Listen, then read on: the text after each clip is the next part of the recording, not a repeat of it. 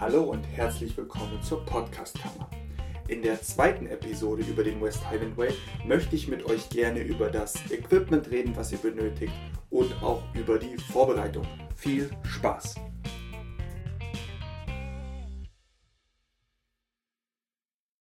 Ich würde sagen, wir fangen direkt mit dem wichtigsten Punkt an, also zumindest den Punkt, den ich am wichtigsten finde für so eine Wanderung. Und das sind für mich eindeutig die Wanderschuhe. Ähm, die Wanderschuhe sind beim, bei, gerade bei einer längeren Wanderung das A und O. Als ich das erste Mal gestartet bin, habe ich die Wanderschuhe von meinem Vater genommen. Als kleiner äh, Sparfuchs, ich habe auch zu der Zeit noch nicht äh, verdient, sondern war noch in der Schule, habe ich mir gedacht, ich spare einfach Geld, indem ich die Wanderschuhe von meinem Vater ausleihe und mit denen diesen West Highland Way laufe. Das kann ich niemandem empfehlen. Leiht euch bitte keine Schuhe aus. Ich empfehle wirklich jedem, in einem gescheiten Outdoor-Laden zu gehen. Also in einen gescheiten Laden, der wirklich Experten da hat. Äh, der Experten da hat äh, im Sinne von, die schauen sich den Fuß an, sehen, okay, ah, der hat da äh, die, die, Füße, äh, die, die Zehen spreizen sehr oder der hat, äh, der läuft nach innen oder nach außen und je nachdem, ähm, was sie da sehen, passen die natürlich den Schuh an. Das bedeutet, im besten Fall habt ihr mit einer tollen Beratung einen super Schuh, der genau auf euren Fuß passt. Jetzt kann man rückschlüssig natürlich auch darauf kommen, warum es nicht so schlau ist, ähm, einfach die Schuhe von dem, beispielsweise dem Vater zu nehmen, weil der natürlich ein ganz anderes Fußbett oft hat als man selber. Zu Wanderschuhen grundsätzlich, die meisten unterteilen die Wanderschuhe in Alpin, Trekking und in Wandern. Wobei für den West Highland Way ein Wander- oder Trekking-Schuh wohl am besten geeignet wäre. Wichtig ist außerdem, es gibt nicht den Allround-Schuh, der zu jedem passt, oder? Ähm, das gibt es nicht. Das muss eben schon individuell angepasst sein.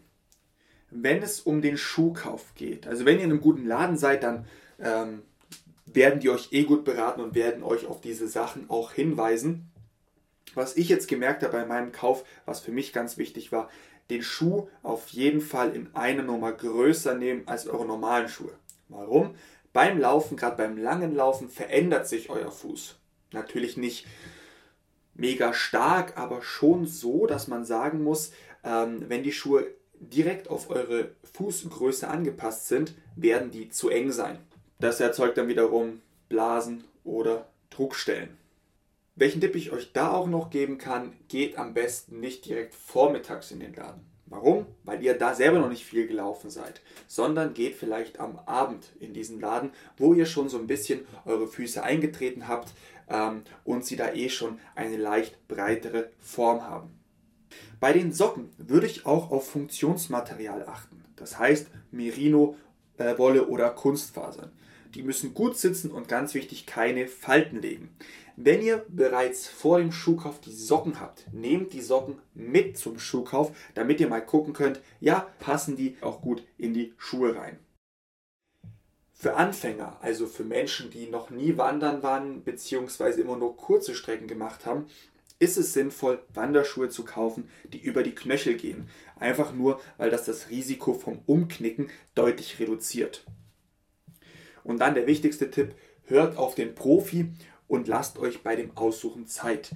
Einige von diesen Outdoor-Läden haben sogar wie so Testwege. Ne? Also das kann zum Beispiel Schotter sein, das kann äh, Kies sein. Mm, und da probiert sie ruhig mal auf, lauft in dem Schuh ruhig einige Zeit im Laden hin und her. Mein wichtigster Punkt, gerade bei Wanderschuhen, bei Jogschuhen übrigens genauso, aber gerade bei Wanderschuhen, lasst die Finger vom Online-Kauf. Online werdet ihr meiner Meinung nach nie so beraten wie in einem gescheiten Laden.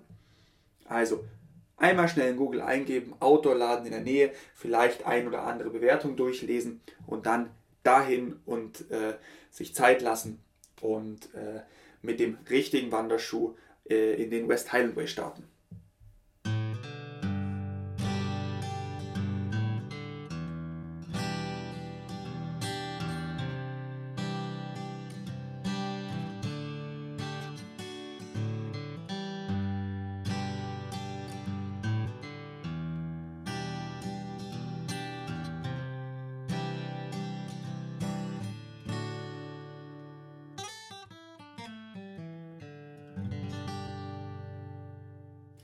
Den nächsten Punkt finde ich auch ganz wichtig, und zwar den Rucksack. Das Ganze, was ich euch jetzt erzähle, gilt natürlich nur für diejenigen, die auch wirklich mit Rucksack reisen. Diejenigen, die ohne Rucksack reisen, beziehungsweise den über diesen Bringdienst verschicken, die müssen jetzt nicht zuhören. Der Wanderrucksack ähm, ist natürlich euer ständiger Begleiter.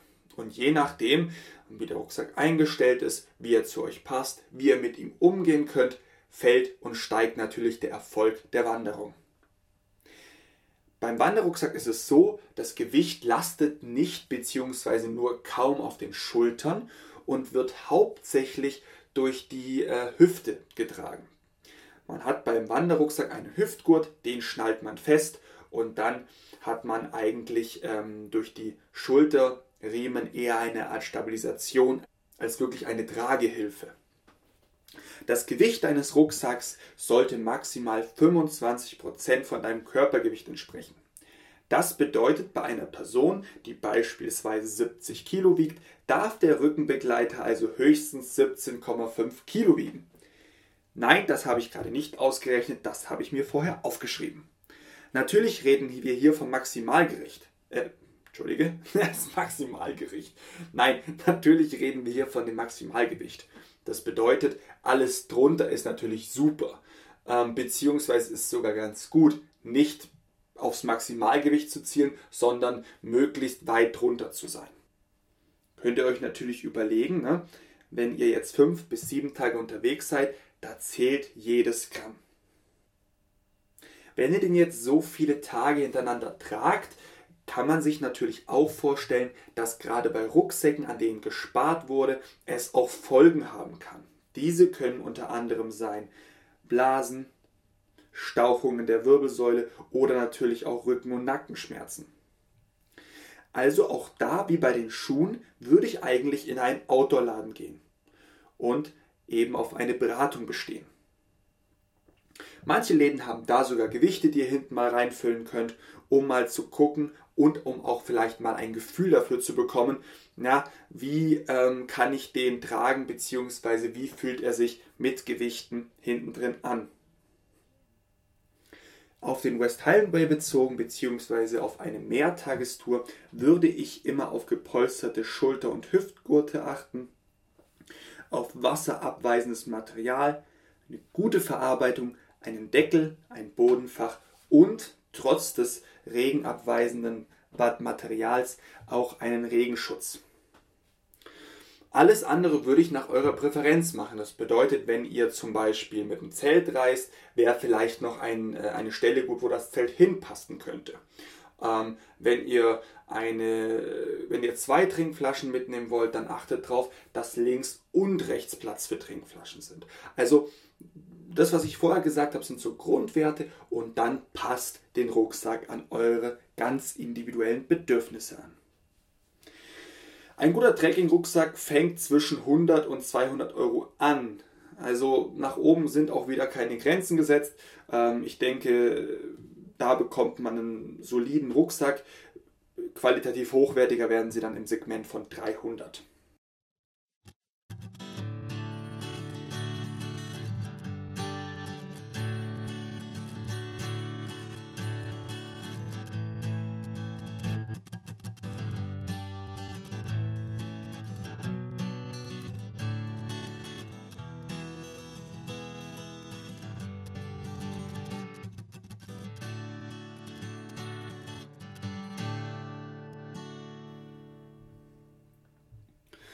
Kommen wir nun ähm, zum restlichen ähm, Teil, den ihr am Körper tragt.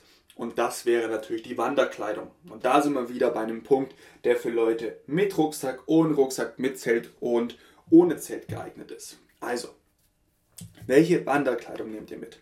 Über die Jahre erhielt das Wandern immer mehr Aufmerksamkeit. Das Wandern ist nicht mehr nur das Müllerslust, sondern es ist inzwischen auch voll im Mainstream angekommen.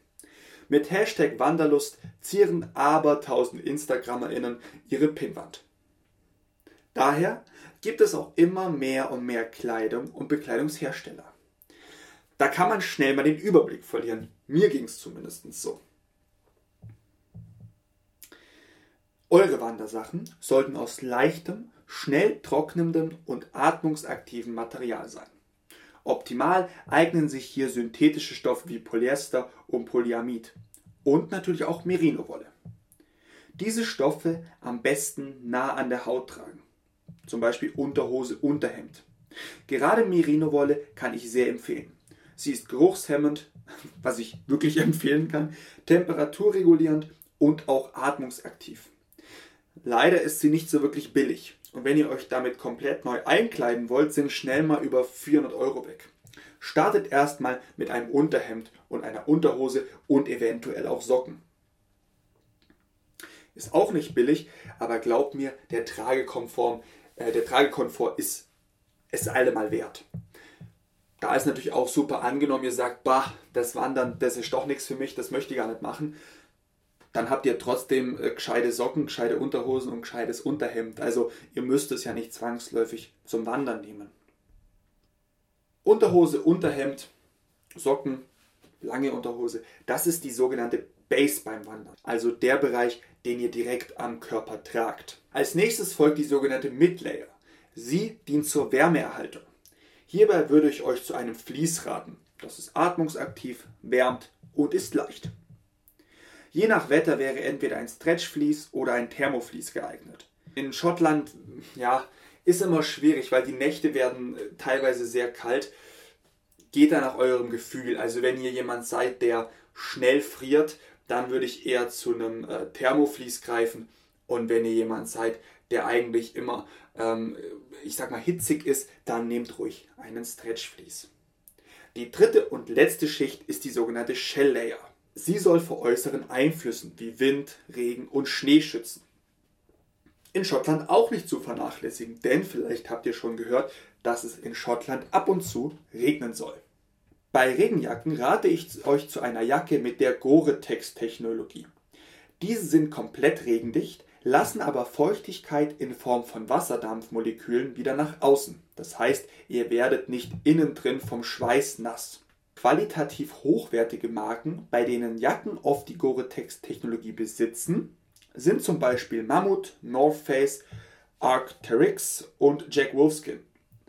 Bei der Wanderhose empfehle ich euch eine leichte und atmungsaktive lange Hose, in der ihr euch gut bewegen könnt. Sie sollte außerdem gut sitzen und auch strapazierfähig sein. Eine Hose mit Zip-Off-Funktion hat auch ihre Vorteile habe ich selber aber keine Erfahrung. Zip-Off wäre quasi, ähm, ich weiß nicht, das sind so diese typisch deutschen Touristen, die dann anfangen beim Knie die Hose aufzulösen und aus einer langen Hose eine kurze machen. Im Urlaub finde ich es, muss es finde ich nicht sein, da kann man lange oder kurze von vornherein anziehen. Beim Wandern ist es praktisch. Außerdem würde ich noch auf Reserve, weil es halt Schottland ist, eine regenfeste Hose mitnehmen. Bei der regenfesten Hose, genau wie bei der Jacke, gern Gore-Tex-Technologie, damit wieder diese Wasserstoffmoleküle nach außen gehen können.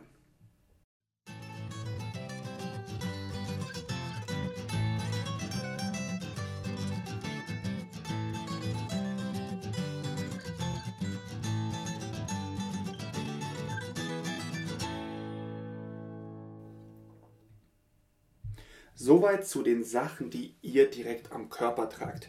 Jetzt zu den Sachen, die ich mitnehmen würde, ob im, im großen Wanderrucksack oder im Trekkingrucksack, wie auch immer, würde ich immer dabei haben. Das erste, was ich unbedingt dabei haben würde, ist das erste Hilfe-Kit. Auch wenn ihr nie wirklich lange ohne einen Hauch von Zivilisation wandern werdet, kommt es schon mal vor, dass ihr 15 bis 20 Kilometer ohne direkten Zugang zu medizinischer Versorgung sein werdet. Also nehmt zur Sicherheit auf jeden Fall ein kleines Medikit mit. Da ich bei meiner Internetrecherche doch leider auch Erstversorgungskits gefunden habe, die ich sag mal eher unzureichend waren, habe ich hier mal eine kleine Liste passend für den West Highland Way zusammengestellt. Also, in diesem Medikit sollten sein verschiedene Pflaster, ein großes Wundpflaster, ein Dreieckstuch als Fixier- und Stabilisierungsmittel, Verbandspäckchen mit nicht haftenden Kompressen, Wundkompressen, Desinfektionstupfer, sterile Wundverbände, Einmalhandschuhe, Verbandsschere, Rettungsdecke. Die Rettungsdecke ist nicht nur gut für äh, die Erstversorgung, sondern auch wenn es euch in der Nacht äh, eisig kalt werden sollte. Die musste ich nämlich selber schon mal ein anwenden. Und zu guter Letzt noch eine Pinzette. Für mich ist das die Grundausstattung für jeden äh, Erste-Hilfe-Sack. Bezogen auf Schottland würde ich in, das, äh, in dieses Kit auch noch reinpacken eine Zeckenzange, ein Insektenspray, etwas gegen die Insektenbisse, falls ihr gestochen worden seid und auch ganz wichtig Blasenpflaster. Denn auch wenn ihr tolle Schuhe und tolle Socken habt, es kann nun mal auch dazu kommen. Äh, bei Blasenpflastern, ähm, ich, vielleicht haben die meisten von euch Erfahrung, für mich war es äh, ehrlich gesagt neu, nicht sofort abziehen, sondern die fallen von selber ab. Das heißt, wenn ihr eine Blase habt, Blasenpflaster drauf, Blasenpflaster fällt ab, Blase ist weg. Wenn ihr es davor aufmacht, habt ihr eine offene Wunde, was nicht so schön ist. Als nächstes hätte ich noch mal eine kurze Frage an euch und zwar geht bitte mal in euch, wann habt ihr euren letzten Erste-Hilfe-Kurs gemacht?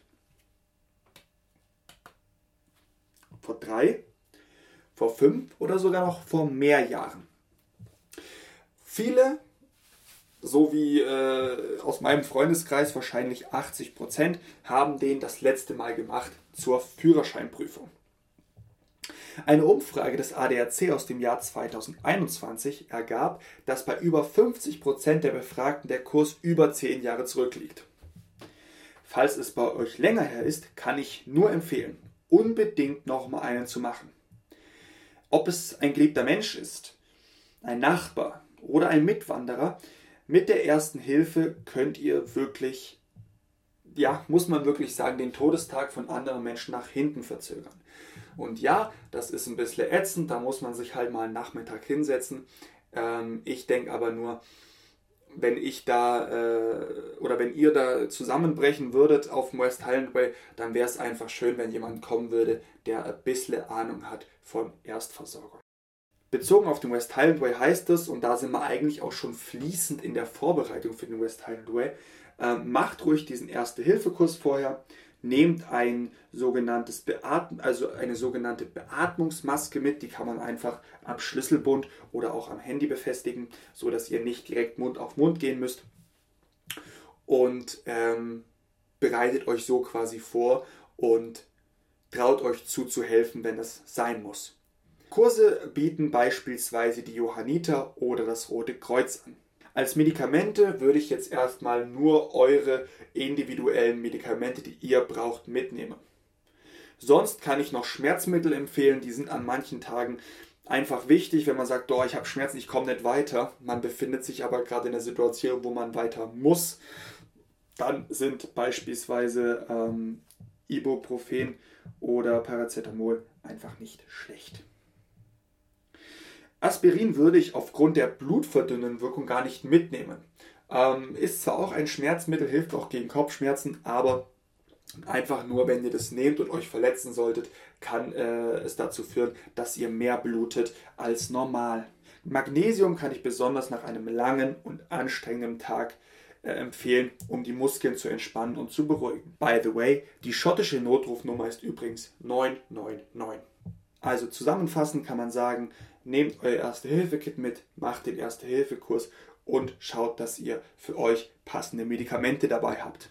Die Notrufnummer ist nochmal 999 und damit solltet ihr eigentlich das Nötigste dabei haben.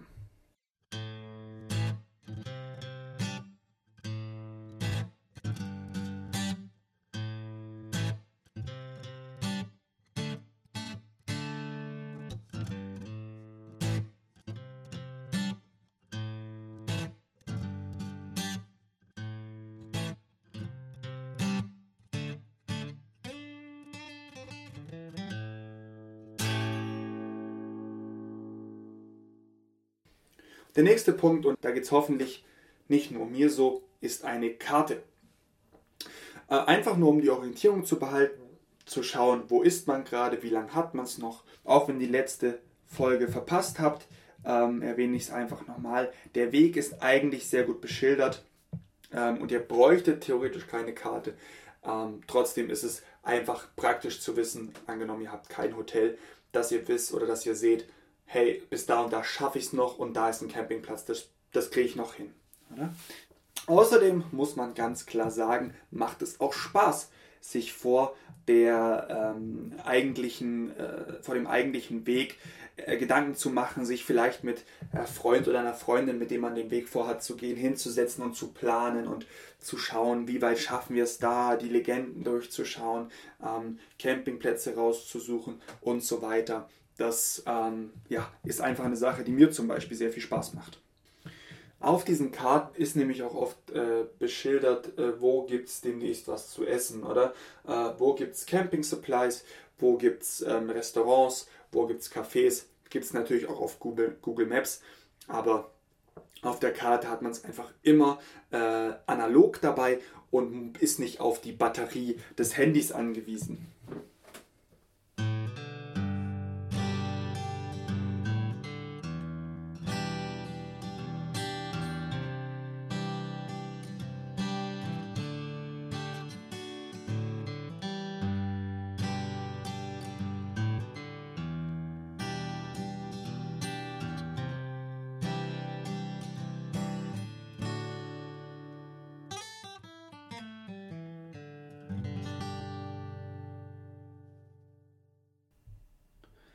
Der nächste Punkt ähm, ist das Zelt. Also jetzt geht es wirklich nur um äh, die Leute, die auch mit Zelt reisen wollen. Also bei Zelten gibt es erstmal verschiedene Modelle. Ähm, für eine mehrtägige Trekkingreise würde ich euch am ehesten ein Kuppel- oder ein Tunnelzelt empfehlen. Das Kuppelzelt besitzt, wie der Name schon äh, verrät, eine Art Kuppel in der Mitte. Äh, diese Art ist zwar äh, bei den meisten Eigenschaften kein Spitzenreiter, aber überall, äh, überall ein Allrounder. Sie sind windstabil und haben meistens auch eine größere Deckenhöhe. Was natürlich praktisch ist, damit man sich auch im Zelt einmal hinsetzen kann und mal ein bisschen strecken kann. Das Tunnelzelt hat mindestens zwei Stangen, wobei eine vorne und eine im hinteren Teil aufgespannt wird. Dadurch entsteht eine Art Tunnel. Daher kommt dann auch der Name. Das größte Plus dieser Art Zelt ist das minimale Gewicht. Sie haben oft Vorzelte, in denen ihr euer Equipment lagern könnt. Auch eure Wanderschuhe, was ich auch nicht als Nachteil nehmen würde, wenn es in eurem Zelt nicht nach Käse riecht. Ob Tunnel oder Kuppelzelt, bei beiden würde ich bei einer mehrtägigen Tour auf jeden Fall zu einem Ultraleichtzelt raten. Ich persönlich habe die Erfahrung gemacht, dass wenn ihr alleine unterwegs seid, ist ein Zweimannzelt oft besser als ein Einmannzelt. Warum? In einem Zweimannzelt könnt ihr gemütlich den Rucksack daneben legen, ihr habt äh, Platz, um euch ein wenig zu drehen. Ähm, war für mich einfach wesentlich gemütlicher. Natürlich kannst du dann ein Zweimannzelt auch mal zu zweit nutzen, was natürlich auch praktisch ist. Vielleicht nicht dann auf einer Mehrtagestour, aber eventuell mal als Zwischenstopp mit dem Partner, mit einem Hund oder äh, mit einem anderen Haustier, mit Freunden oder sonst wie. Von der Höhe her würde ich ein Zelt nehmen, welches 1 bis 1,10 Meter hoch ist, sodass man bequem darin sitzen kann. Schaut bei euch einfach ähm, vielleicht mit einem Messband äh, nach, wenn ihr sitzt, wie groß seid ihr dann, dann könnt ihr einfach gucken, was wäre für euch gemütlich, wie viel größer dieses Zelt sein muss. Das Gewicht ist bei einem Fernwanderweg, wie bereits erwähnt, entscheidend. Das bedeutet, das Zelt sollte nicht äh, 2,5 Kilo überschreiten. Achtet außerdem auf eine hohe Wassersäule, was in Schottland unverzichtbar ist. Diese Wassersäule sagt aus, wie viel Druck es braucht, dass Wasser durch das Material kommt. Raten würde ich euch zu einer Wassersäule von mindestens 3000 mm für das Außenzelt und mindestens 5000 mm für den Bodenbereich. Bei Ultraleichtzelten gibt es leider nicht so hohe Wassersäulen. Daher kampiert am besten auf relativ trockenem Boden und spannt das Zelt an allen Seiten stark an, damit der Druck des Wassers sich gut verteilen kann.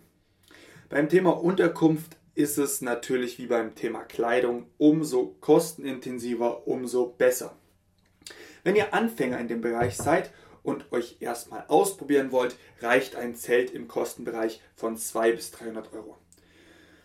Ähm, für welche, die sich sicher sind, dass sie das Zelt öfters nutzen werden oder bereits schon öfters solche Wege gemacht haben und es auch vorhaben, öfters zu machen, fängt, äh, fangen die qualitativ hochwertigeren Zelte bei 350 Euro an. Da sind wir aber auch wieder in dem Bereich, wo aufwärts alles geht.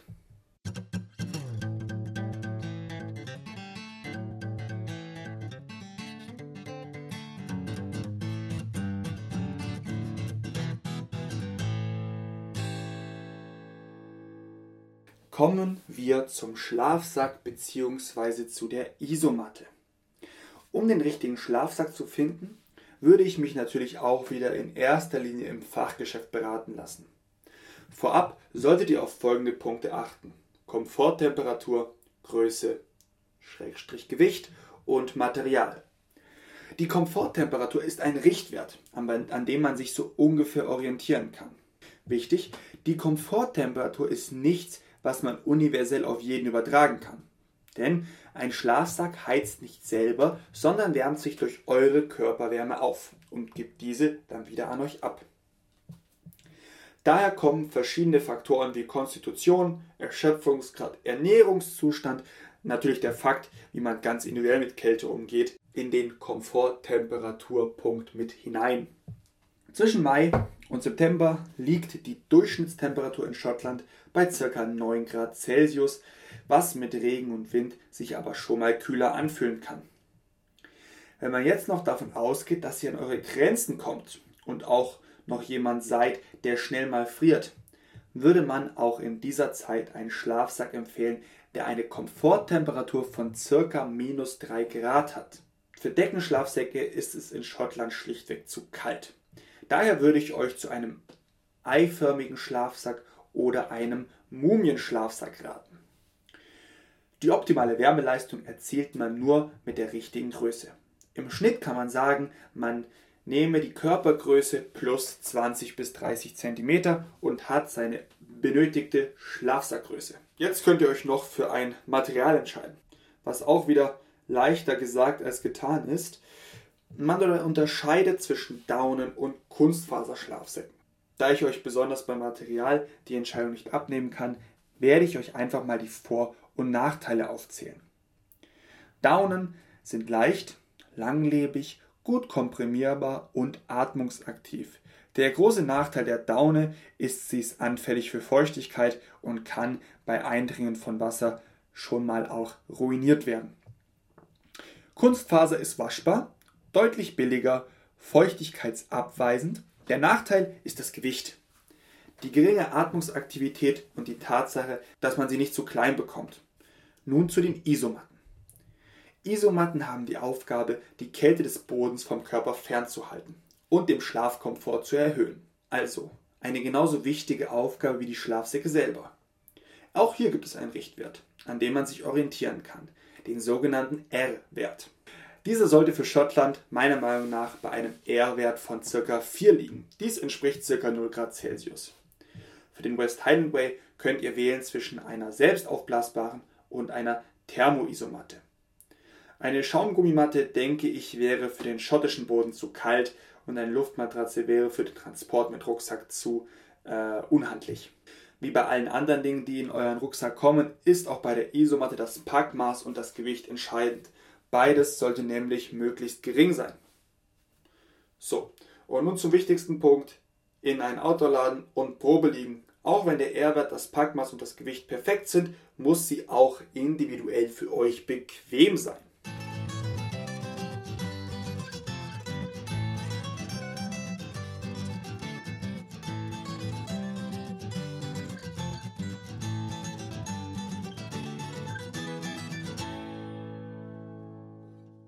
Der Gaskocher.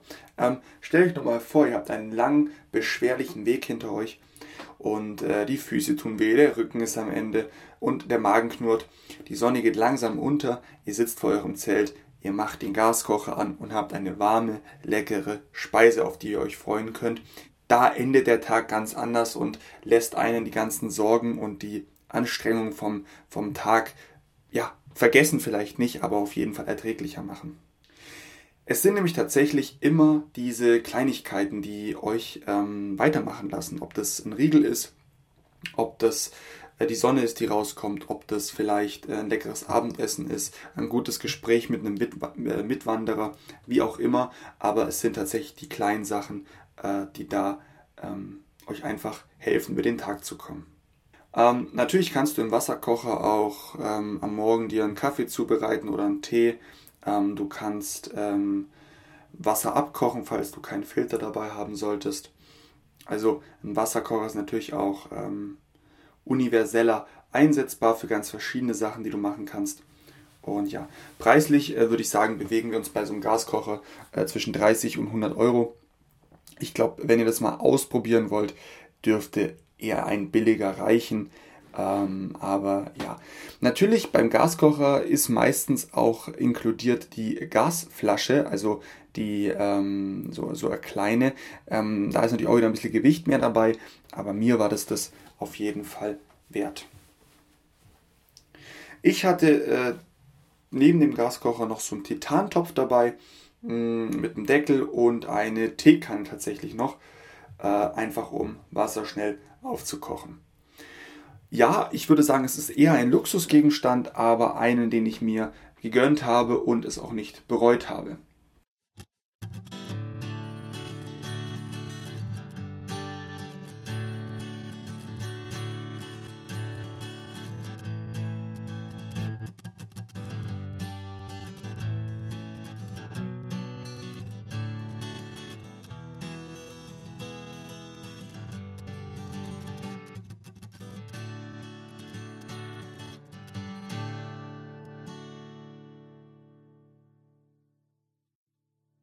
Den nächsten Punkt, den ich auch auf jeden Fall nicht hätte missen wollen, ist Mückenspray.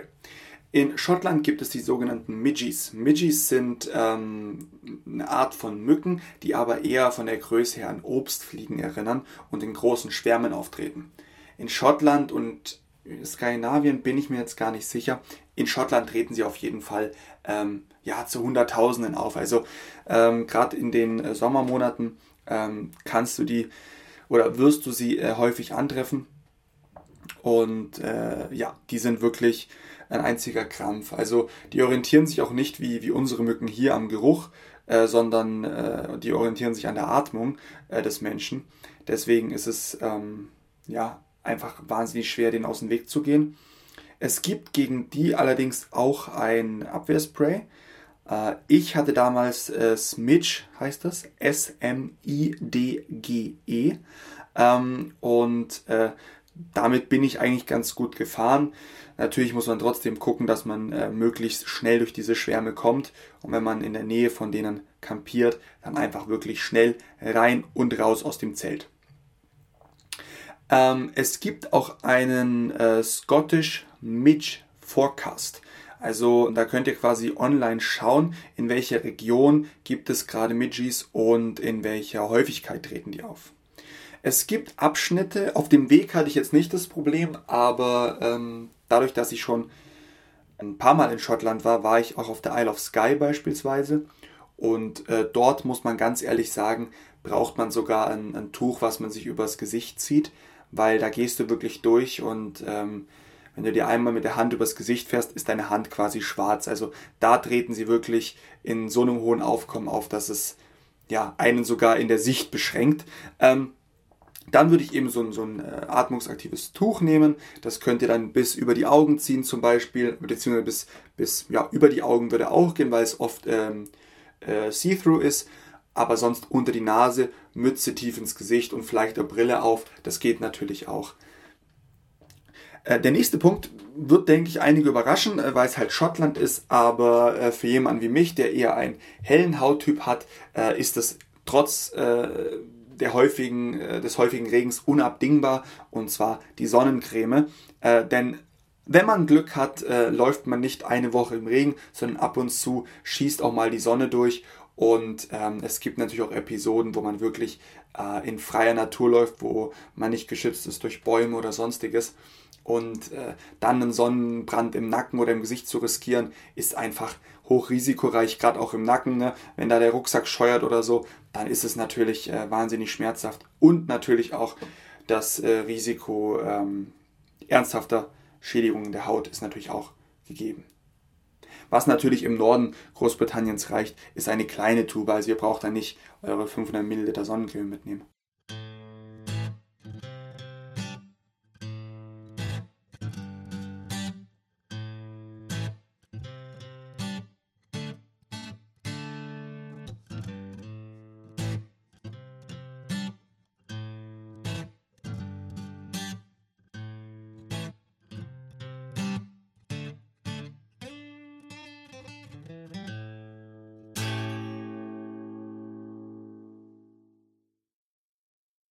Den letzten Punkt, den ich auf jeden Fall äh, mitnehmen würde, ist natürlich äh, ganz klar in der heutigen Zeit die Technik. Bedeutet ähm, alles an äh, Unterhaltungsmedien oder äh, Ladegeräte, was ihr braucht, würde ich mitnehmen. Ich persönlich bin auch ein Mensch. Ähm, ich genieße die Geräusche der Natur. Also wenn ich da unterwegs bin, höre ich mir natürlich sehr gern das Vogelzwitschern an oder den Wind rauschen, die Blätter äh, rascheln. Das hört man natürlich alles auch gern, aber zwischendrin einfach um ähm, sich auch ein bisschen abzulenken von äh, den Anstrengungen des Weges. Zwischendrin einen Podcast hören oder ein Hörbuch oder auch eine klassische Folge drei Fragezeichen. Völlig egal, aber äh, das war mir persönlich sehr wichtig. Deswegen habe ich gute Kopfhörer dabei gehabt, äh, Handy, E-Reader und dann jeweils die passenden Ladekabel dazu und dann zum Schluss noch eine Powerbank. Die würde ich tatsächlich auch mitnehmen, wenn ihr mit dem Zelt unterwegs seid, beziehungsweise bivakiert. Also bivakiert im Sinne von, ich, äh, ich lege mich einfach irgendwo hin, ohne Zelt. Das wäre quasi bivakieren. Ähm, wenn ihr das macht, würde ich auf jeden Fall eine Powerbank mitnehmen. Wenn ihr äh, von Pension zu Pension ziehen solltet, braucht ihr es eigentlich nicht.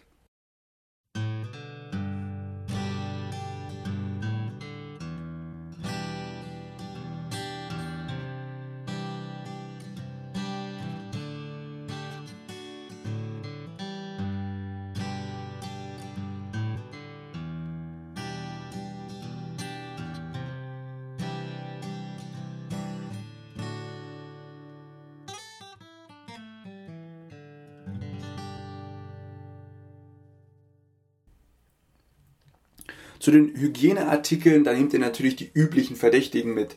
Heißt Zahnbürste, Zahnpasta, Duschbad. Ähm, nehmt da am besten umweltneutrales Duschbad mit. Falls ihr ähm, vorhabt, nicht immer in Hotels zu sein, könnt ihr euch auch mal in einem äh, Loch abkühlen bzw. Äh, säubern. Klopapier und eventuell Feuchttücher. Mein Kumpel, mit dem ich da gelaufen bin, hat dieses im Loch baden regelmäßig gemacht, also insgesamt zwei oder dreimal. Und ich muss ehrlich sagen, für mich war das nichts, weil äh, das ist halt schon wahnsinnig kalt. Und wenn man dann doch mal in einem Pub sitzen möchte, kann man sich ausmalen, ist man jetzt vom Geruch her vielleicht nicht die Creme de la Creme. Deswegen habe ich mir persönlich auch noch einen kleinen Deo-Roller mitgenommen.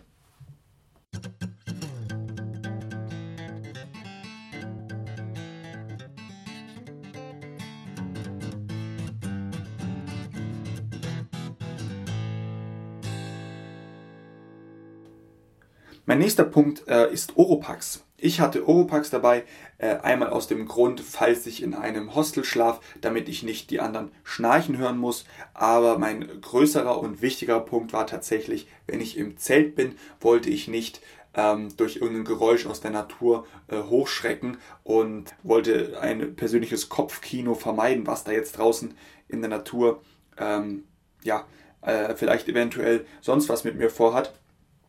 Äh, und da haben die Oropax natürlich sehr geholfen.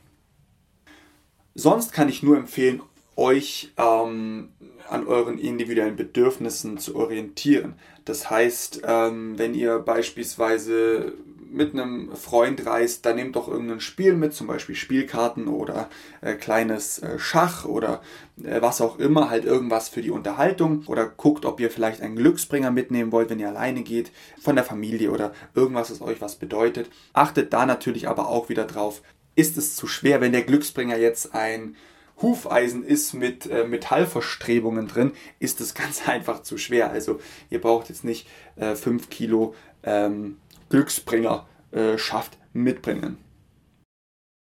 Der nächste Punkt sind Drybags. Äh, Drybags finde ich eigentlich eine super Sache. Erstmal sind sie wasserdicht. Äh, das heißt, wenn ihr Proviant dabei habt, ähm, wo auch mal was auslaufen kann oder Duschpart oder sowas, habt ihr das einfach dann ähm, hermetisch verschlossen. Und ähm, natürlich ist es auch einfach super für, für das, äh, fürs Sortieren, weil bei meiner ersten Nacht im Zelt, da habe ich einfach alles reingeschmissen ins Zelt und war dann äh, überrascht, dass ich nichts mehr finde. Und dann habe ich ewig gebraucht zum Zusammensuchen am nächsten Tag. Äh, deswegen für die Trockenheit, aber auch für die äh, Organisation in eurem Rucksack und in eurem, wenn ihr dem Zelt unterwegs seid, Zelt, ähm, finde ich Drybags total sinnvoll.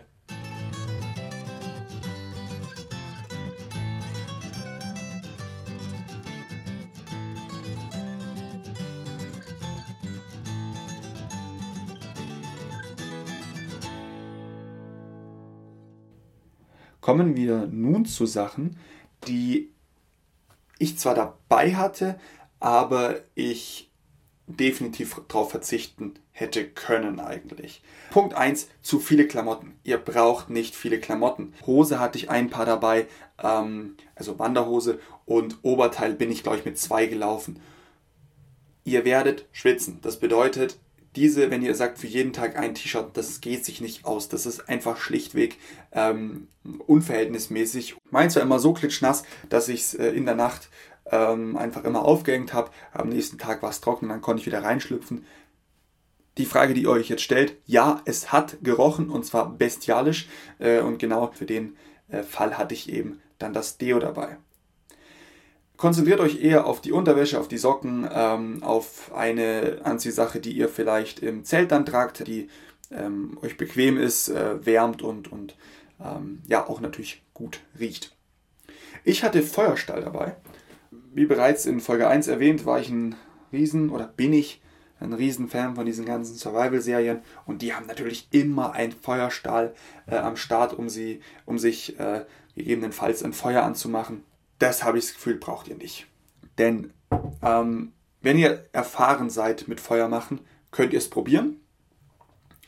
Ich würde mich jetzt nicht als unerfahren beschreiben beim Feuer machen, aber das Holz in Schottland ist in den meisten Fällen sehr feucht.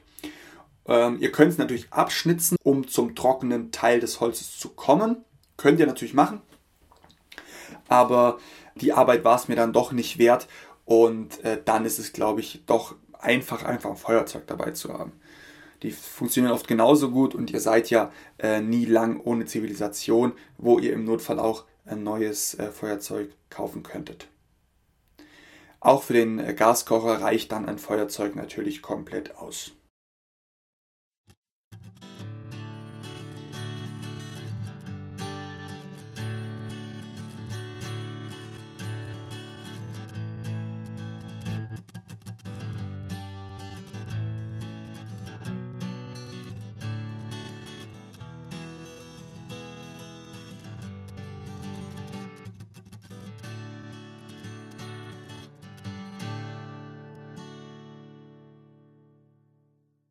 Punkt 2 wäre für mich Proviant. Bevor ich zu den konkreten Mahlzeiten und Snacks komme, möchte ich euch ein paar grundlegende Dinge erzählen zu äh, Ernährung bzw. auch zu Kalorien.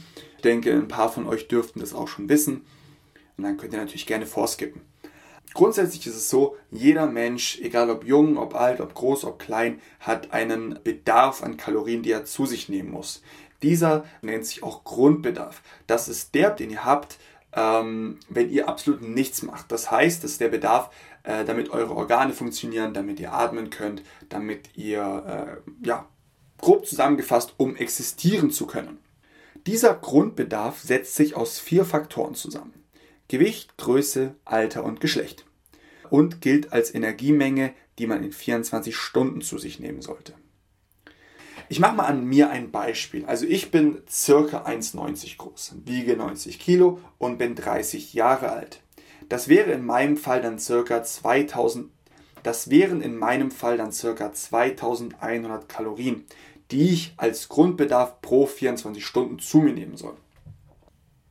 Das bedeutet also, damit mein Körper funktionieren kann, damit meine Organe funktionieren können, damit mein Herz funktionieren kann, damit meine Atmung funktionieren kann, muss ich diese 2100 Kalorien zu mir nehmen. Wie der Name aber sagt, ist das der Grundbedarf. Das heißt, das ist das, was ihr zu euch nimmt, wenn ihr nichts macht.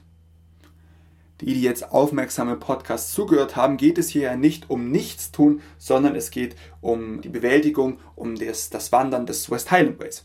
Bedeutet, auf den Grundbedarf kommt dann der sogenannte Kalorienbedarf dazu.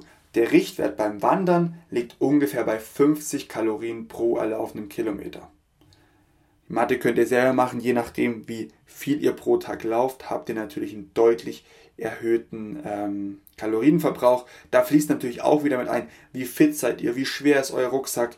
Ähm, sind das 50, äh, sind das, äh, ist es ein Kilometer, der nur gerade geht oder ist es ein Kilometer, der bergauf geht? Das fließt natürlich alles mit ein. Mein Punkt ist einfach der, nehmt genug Nahrung und Flüssigkeit mit, dass euer Körper ähm, diese starken Belastungssituationen gut bewältigen kann mit dem passenden Maß an Energie. Beim Wandern würde ich versuchen, eine Mischung aus schnellen und langsamen Energielieferanten zu wählen. Schnelle Energie liefern zum Beispiel Früchte, Müsliriegel oder Traubenzucker. Und dann gibt es natürlich auch die langsamen Energien und die kommen aus Kartoffeln, Reis oder Nudeln. Dinge, die ich empfehlen kann, als feste Mahlzeit zum Frühstück Haferflocken und ein paar Trockenfrüchte kann man sehr gut mit Milchpulver oder Wasser zubereiten und da natürlich kann man, wenn man möchte, ein bisschen Zucker oder Honig hinzugeben. Zum Mittag würde ich eher kleinere Snacks machen, weil ihr wollt ja noch weiter wandern. Bedeutet, ja, zum Beispiel einfach ein, zwei Bananen oder ähm, ein paar Müsli-Riegel. Also da würde ich wirklich was Leichtes wählen. Und äh, zum Abendessen würde ich dann richtig reinhauen. Ob das ein Fertiggericht ist oder ähm, ihr macht Couscous, äh, Reis, irgendwas selber, ist natürlich euch überlassen.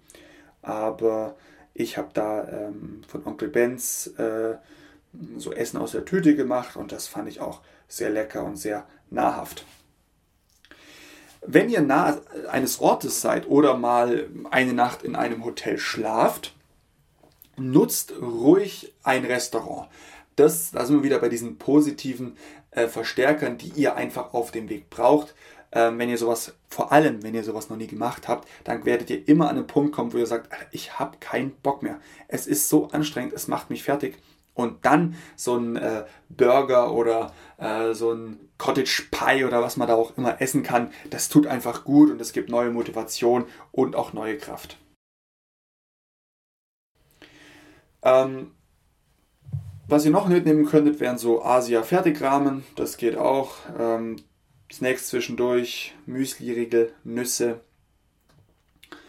Achtet vielleicht auch ein bisschen drauf, dass ihr äh, genug Proteine zu euch nehmt, denn die Proteine sind quasi ähm, einfach gut, um die gereizte Muskulatur, ähm, die Proteine braucht, ähm, einfach zu unterstützen.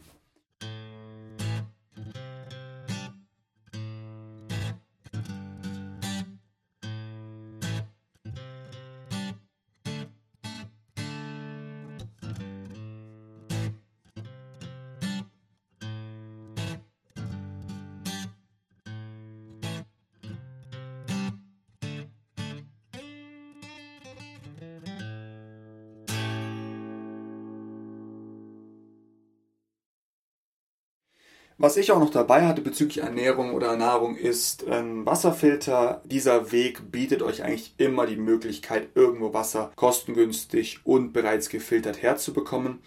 Also ihr habt immer wieder Stationen, wo ihr äh, Wasser abpumpen könnt oder es einen Hahn, wo äh, extra drauf steht Trinkwasser. Es gibt auch immer wieder diese Kühlschränke an Häusern, wo ihr Wasser kaufen könnt für einen äh, Pound oder so. Ich hatte es trotzdem dabei. Ich war auch im Nachhinein froh, dass ich es dabei hatte, weil äh, es kommt halt ab und zu ein Fluss, wo ihr äh, einfach äh, sicherer fahrt, wenn ihr das Wasser filtert.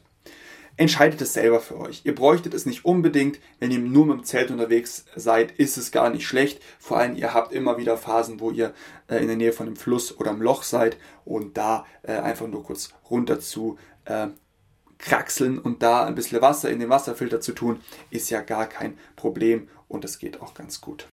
Vielleicht noch ein kleiner Tipp, wenn ihr an einem Ort seid, wo äh, wo gesagt wird, hier ist Trinkwasser und ihr probiert es und es schmeckt so ein bisschen komisch, dann ist das, äh, sind diese Reinigungstabletten sind das. Die verändern den Geschmack minimal, was ich da äh, gehört habe und ähm, heißt aber einfach nur, dieses Wasser ist gefiltert.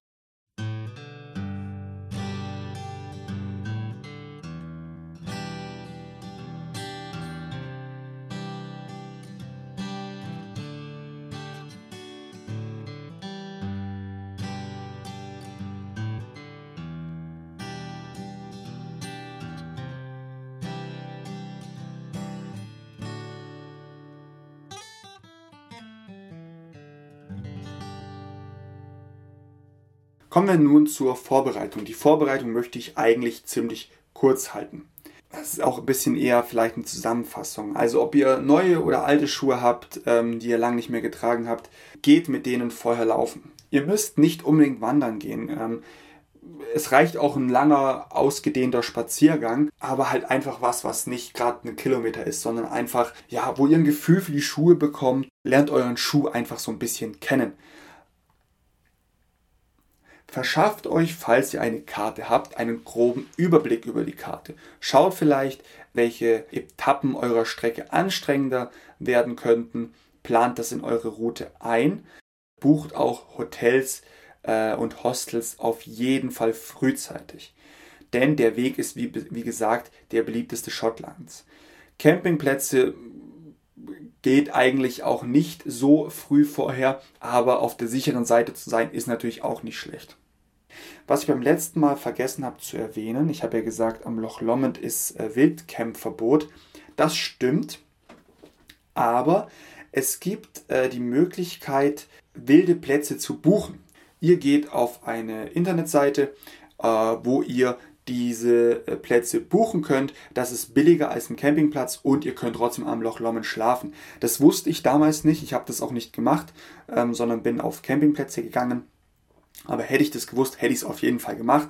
Die Website für das Wildcampen am Loch Lomond heißt Loch Lomond and the Trousers Wild Camping Availability. Den äh, Link zu dieser Seite stelle ich euch auch in die Infobox. Wenn ihr mit dem Zelt reisen solltet, baut das Zelt definitiv vorher zwei, drei, viermal auf und ab. Warum? Es ist einfach, es spart unglaublich Zeit. Ihr steht nicht da und müsst gucken, ah, wie mache ich das jetzt? Oh, wo kommt das Teil hin? Oder auch wenn es regnet, äh, hat man natürlich noch mehr Zeitdruck, weil man einfach nicht nass werden möchte und auch äh, angehalten ist, das Innenzelt nicht nass werden zu lassen. Und da ist natürlich dann mehr Druck da und es wird noch schwieriger. Deswegen vorher aufbauen und ähm, ausprobieren. Manche Busfahrten, also ich habe euch ja von diesem Explorer-Ticket erzählt, das würde ich auf jeden Fall holen. Trotzdem müsst ihr euch für manche Busfahrten vorher anmelden. Wenn ihr jetzt, äh, so wie ich, das erste Mal campt und auch das erste Mal alleine reist, eventuell, würde ich auf jeden Fall auch mal alleine campen davor. Äh, ob das jetzt an einem nahegelegenen Campingplatz ist oder bei euch im Garten oder bei äh, wem auch immer im Garten, ist völlig Wurst, aber einfach damit ihr ein Gefühl bekommt, wie es ist, draußen zu schlafen. Wie geht es euch da? Was hilft euch vielleicht auch da? Beispiel Oropax, Beispiel Musik oder was auch immer, äh, bevor man einschläft. Findet es für euch heraus und probiert es aus. Wie bereits erwähnt, müsst ihr nicht besonders athletisch sein für diesen West Highland Way. Es ist natürlich schon von Vorteil, wenn ihr jetzt davor ähm, nur auf der Couch gesessen seid, euch eine Serie nach dem anderen angeschaut habt und Sport eher nicht eures ist, ist es von Vorteil, einfach mal ein bisschen in Bewegung zu kommen. Ähm, und damit meine ich wirklich erstmal nur Schritte. Also erstmal nur ins Laufen kommen, ähm, pro Tag 8.000 bis 10.000 Schritte mal probieren. Das ist das Einzige, was ich empfehlen würde. Wenn ihr eine Grundfitness habt, braucht ihr da in die Richtung eigentlich nichts machen. Was ich auch bereits in der letzten Folge erwähnt habe, ist dieser Erste-Hilfe-Kurs, den ich auf jeden Fall machen würde für eure Sicherheit, für die Sicherheit eurer äh, Mitwanderer, aber auch für die Sicherheit eurer Familie, denn äh, es kann ja leider nicht nur was auf dem Weg passieren, sondern auch in eurem privaten Umfeld. Ähm, und deswegen ist es immer schön zu wissen, ich kann im Notfall Ersthelfer sein.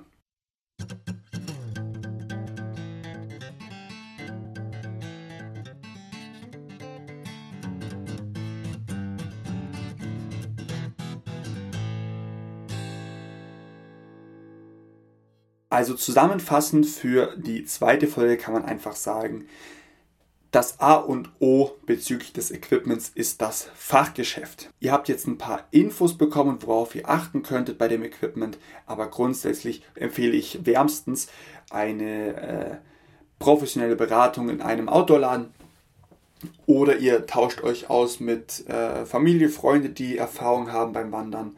Grundsätzlich müsst ihr ganz einfach auch eure eigenen Erfahrungen machen. Was ihr mitnehmt und was ihr zu Hause lasst, ist ganz euch überlassen. Guckt, auf was ihr verzichten könnt, guckt, was ihr auf jeden Fall mitnehmen wollt. Lasst nicht außer Acht, was euch Spaß macht, was euch Freude bereitet, ob das jetzt ein gutes Buch ist oder ein äh, Tablet, auf dem ihr Serien schauen könnt im Zelt, ist ganz euch überlassen. Achtet da, wie gesagt, nur aufs Gewicht.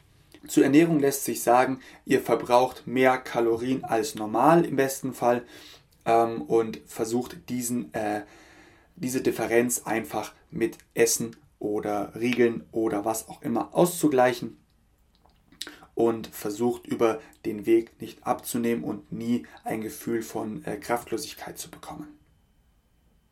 Die Vorbereitung ist auch wieder sehr ähm, individuell auf euch angepasst. Ähm, ich würde empfehlen, Schuhe ausprobieren, in die Bewegung kommen schon ein paar Wochen davor und dann wird es definitiv klappen.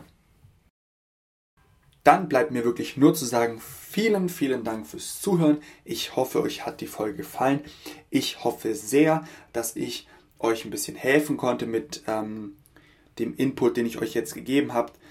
Wenn ihr das Gefühl habt, ah, ich hab den, bin den Weg auch gelaufen oder ah, ich habe äh, Erfahrung im Wanderbereich, dann würde ich mich freuen, wenn ihr ein Feedback da lasst, was ich vielleicht noch hätte reinnehmen können.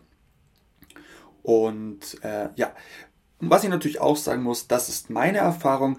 Ähm, das ist natürlich nicht auf jeden anpassbar, aber ich denke, dass ich mit dieser Folge einen relativ guten Überblick euch verschaffen konnte, ähm, was ihr eventuell braucht für den West Highland Way und auch was ihr äh, mitnehmen müsst.